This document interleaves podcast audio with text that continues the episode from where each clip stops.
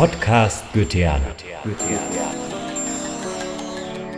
Un programa de cultura, sociedad y política, alemana, latinoamericana y del mundo. Producido por la Sociedad Goetheana Argentina Goethe Centro Mendoza, en cooperación con Junges Netzwerk.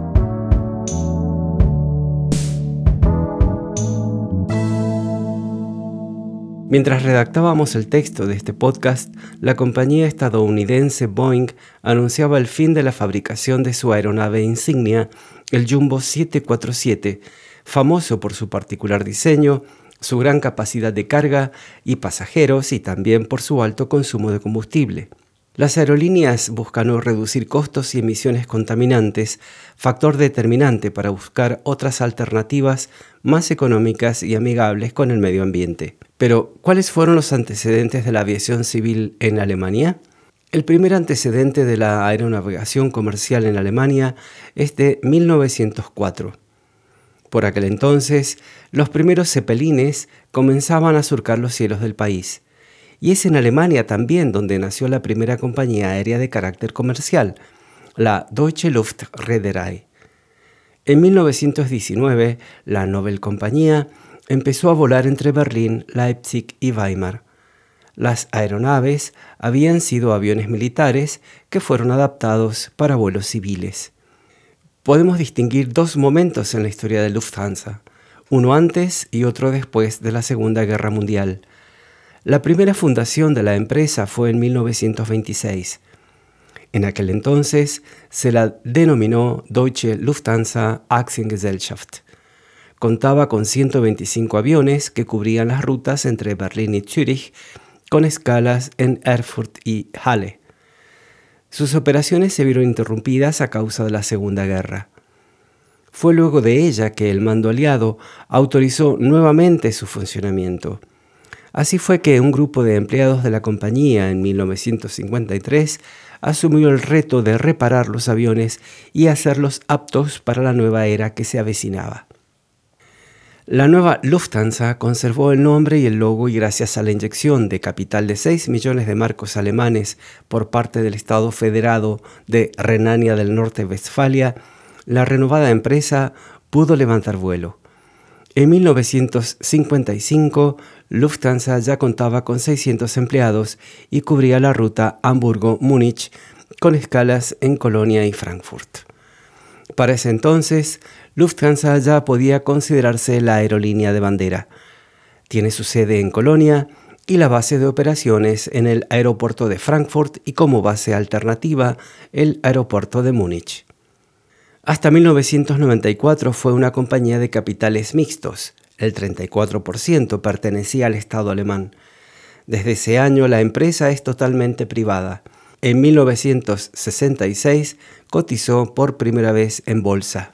El nombre oficial de la compañía es Deutsche Lufthansa Aktiengesellschaft y junto con Canadá, Scandinavian, Thai y United crearon la alianza Star Alliance.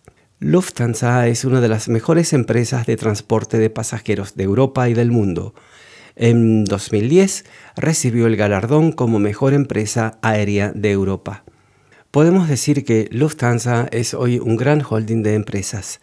En 1955 fue fundada la subsidiaria Condor para vuelos charter y que hoy es la empresa low cost del holding.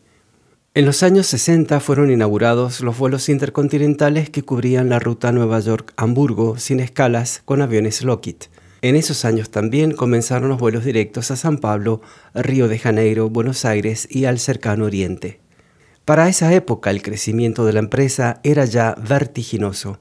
En 1960, Lufthansa incorpora los primeros aviones Boeing 707 y comienza a cubrir rutas entre Europa y África. En 1969, Lufthansa comienza a volar a La Paz, Bolivia, vía Lima y Nueva York con el Boeing 707 Intercontinental. En ese mismo año, fueron incorporados a la flota los primeros DC-10 de McDonnell Douglas.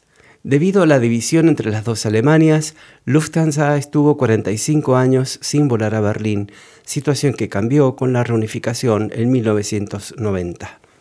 Lufthansa cuenta hoy con una moderna flota de aviones. Toda la serie Airbus, incluso el famoso avión de fuselaje ancho A380, que cubre las rutas con mayor demanda. También cuenta con 27 aviones Boeing 747 Jumbo para cubrir las rutas hacia Sudamérica. El impresionante Airbus 380 cubre las rutas desde Frankfurt hacia Seúl, Hong Kong, Singapur, Nueva Delhi, Pekín, Shanghai, Nueva York, Miami y Houston. Próximamente serán incorporados varios 777 para vuelos intercontinentales. En su estructura corporativa, Lufthansa cuenta también con varias empresas vinculadas al transporte de cargas como DHL y Lufthansa Cargo. Además, cuenta con varios centros de entrenamiento tanto de pilotos como de auxiliares de vuelo. La empresa es hoy la compañía de aviación más grande de Europa y una de las más importantes del mundo. Luego de una grave crisis financiera causada por la pandemia en 2022, Lufthansa tuvo ingresos por 10.100 millones de euros y utilidades de casi 1.000 millones de euros, con 33 millones de pasajeros transportados. Sin duda, son muy buenos números. Lufthansa no es solo una exitosa y prestigiosa compañía alemana, es también la imagen de Alemania surcando los cielos del mundo.